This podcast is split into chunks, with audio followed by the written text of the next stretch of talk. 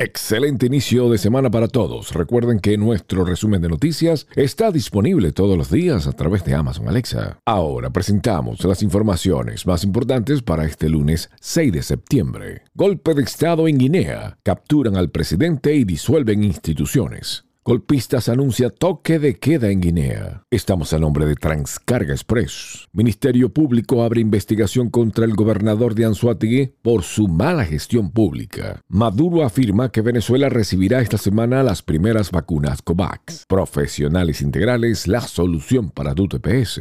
Tres soldados muertos tras ataque suicida reivindicado a los talibanes de Pakistán. Talibanes ordenaron que las mujeres usen niqab en las universidades. Continental, Services and Carrier. Estados Unidos celebra el Labor Day este 6 de septiembre. Estados Unidos pide a Bukele demostrar compromiso con la gobernanza democrática. Lleva tu negocio al ámbito online con e-commerce. En JLF Enterprises te ayudamos.